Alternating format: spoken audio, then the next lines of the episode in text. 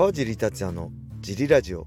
はい皆さんどうもです、えー、このラジオは茨城県つくば市並木ショッピングセンターにある初めての人のための格闘技フィットネスジムファイトボックスフィットネス代表の川尻がお送りします。はいというわけでよろしくお願いします。一人で収録してます。えーとですね今日は朝5時起きで、えー、都内某所で USC289 の解説をしてえー、解説終わりでそのまま、えー、車で、えー、錦糸町に行って、えー、シュート元チャンピオンでありね雷神バンタム級トーナメントにも参戦した岡田亮選手のジム亮岡田東京インスティチュートに行って、えー、某インタビューの撮影をしてでそれ終わりでたった今茨城県つくば市に帰ってきてえー、その後ね、えー、USC の USC289 の感想と、まあ、引退のタイミングに正解はあるのかって話をメンバーシップでして今、えー、ね今日の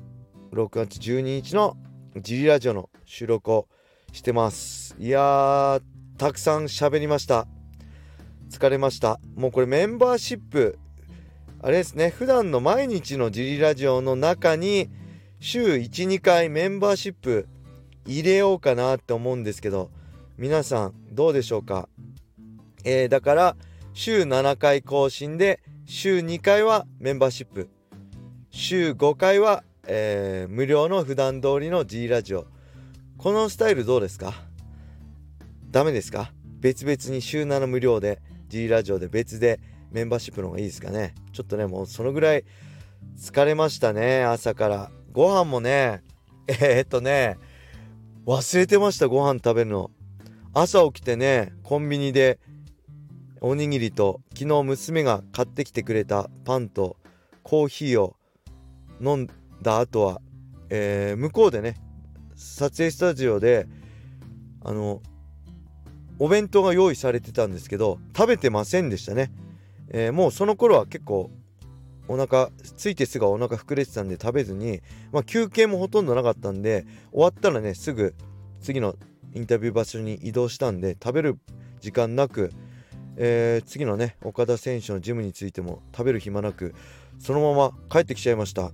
朝5時に食べて、えー、今ね18時。やばいです。筋肉なくなってます。肩ぼってますね。大変です。帰って。まあ、奥さんの作った美味しい手料理を食べたいと思います。はいそんな感じで。あえっ、ー、とね解説の、えー、感想なんかも聞かせていただけると嬉しいですね。今日の USC289 の解説どうだったでしょうか？先日ね MMA の MMA はメンタルゲームだってねいうことをジリラジオでお話ししたので今日はね選手の心情的なことも伝えていきたいなと思ってえ、今こういうこの状況でこんなことを考えてますとかこういう心情なんでこういう行動しますみたいなのね話していければいいなと思ったんですけどどうでしょうか？感想等を、えー、いいこと悪いこともね感想等を言っていただけると今後の解説につながっていくと思うので皆様よろしくお願いします。はい。そんな感じでね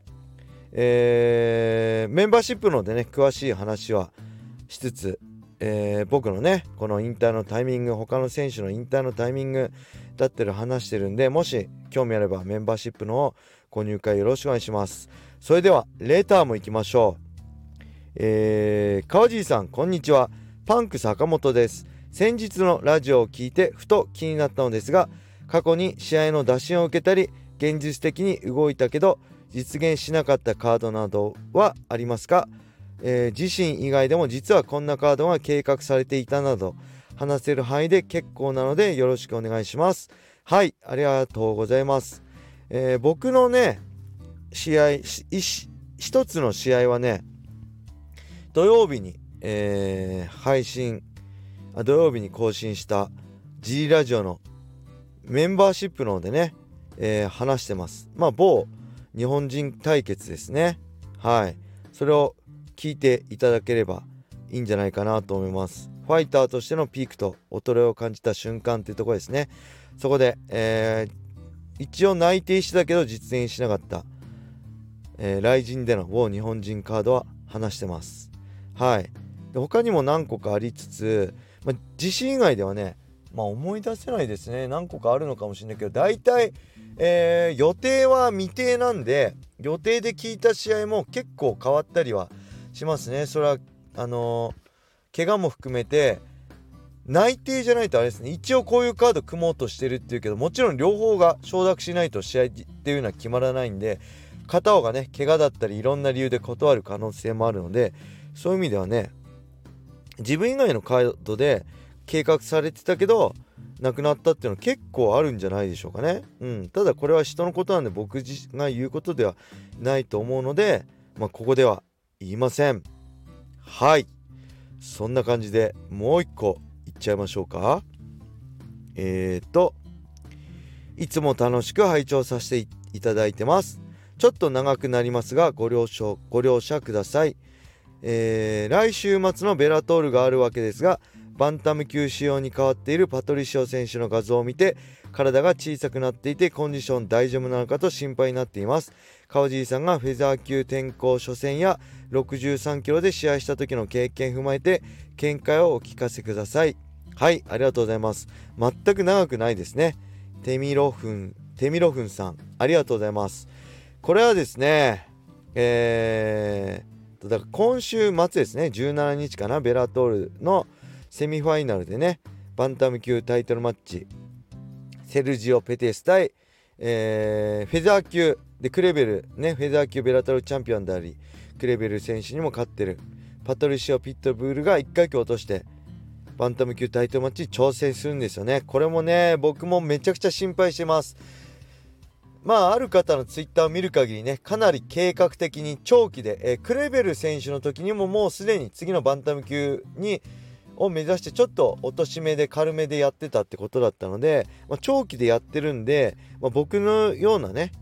えー、体調不良とか失敗ないとは思うんですけど、まあ、それでも心配ですね。だいぶちっちゃくなってましたね。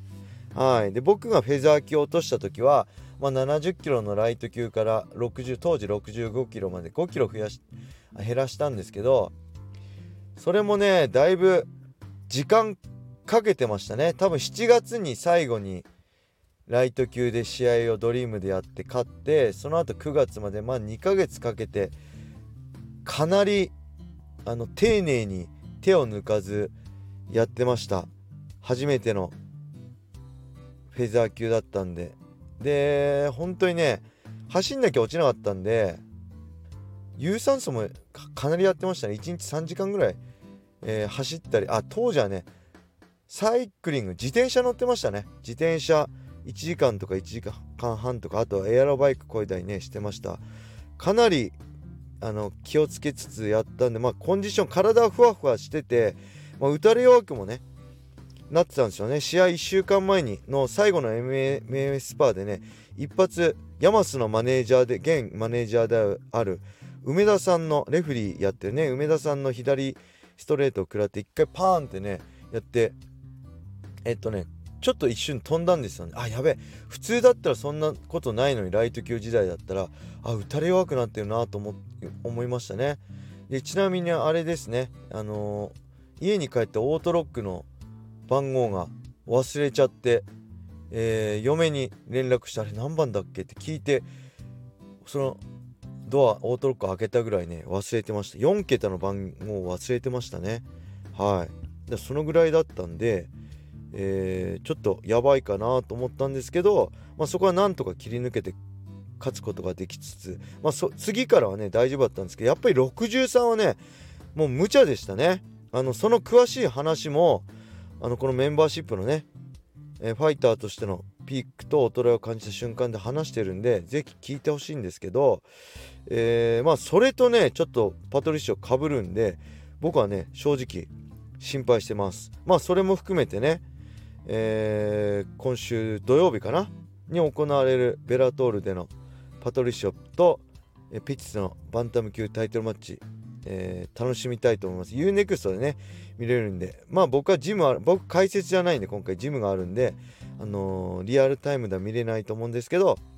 見逃し配信で見たいと思います。ぜひね、皆さん、USC、ライジンもいいですけど、ベラトルも見てください。パトリシオ選手の1階級を落としてのタイトルマッチがあります。はい。そんな感じで今日は終わりにしたいと思います。皆様良い一日を。またね